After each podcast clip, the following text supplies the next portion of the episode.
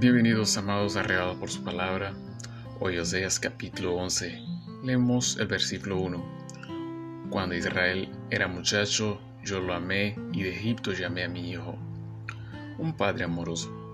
En Oseas 11 versículo 1 se señala que uno de los principales propósitos de la Biblia es destacar ante los pecadores la bondad y la gracia maravillosa del amor divino.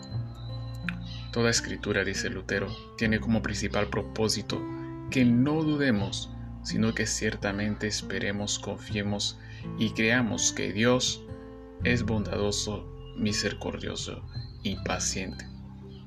Y es justo lo que nos quiere enseñar hoy nuestro estudio.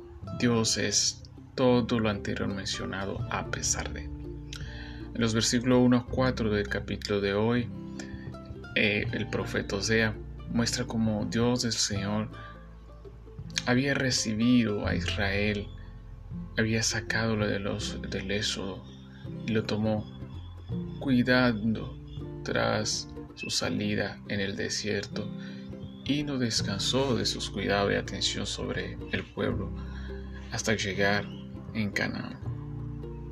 Osea se refiere a esta relación que comenzó justo cuando Dios libera al pueblo como la relación de un padre cuidando a su hijo.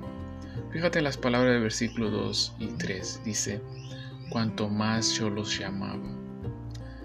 Versículo 3 dice, tomándolo de las manos. Él es un Dios que llama a pesar de nuestra actitud.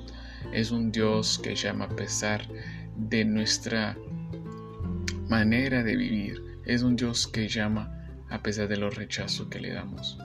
Es un Dios que nos quiere tomar la mano y guiar. Ambas actitudes de amor de Creador son sin manera indescriptible a la luz de lo que hemos estado a ver en este libro de Osea.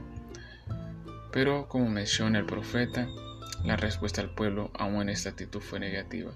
Cuando yo más lo llamaba, dice él, más se iban y se alejaban a los baales a quien sacrificaban a ídolos. Iban y ofrecían ofrendas a los dioses de, de los sumerios. Y cuando lo tomaba los brazos para guiarlos, ellos no me conocieran, no conocieran quien los cuidaba.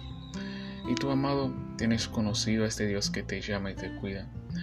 Ojalá hoy te permitas abrazar y ser guiado por Él. Ojalá hoy puedas atender con agrado a su llamado. Dios os bendiga.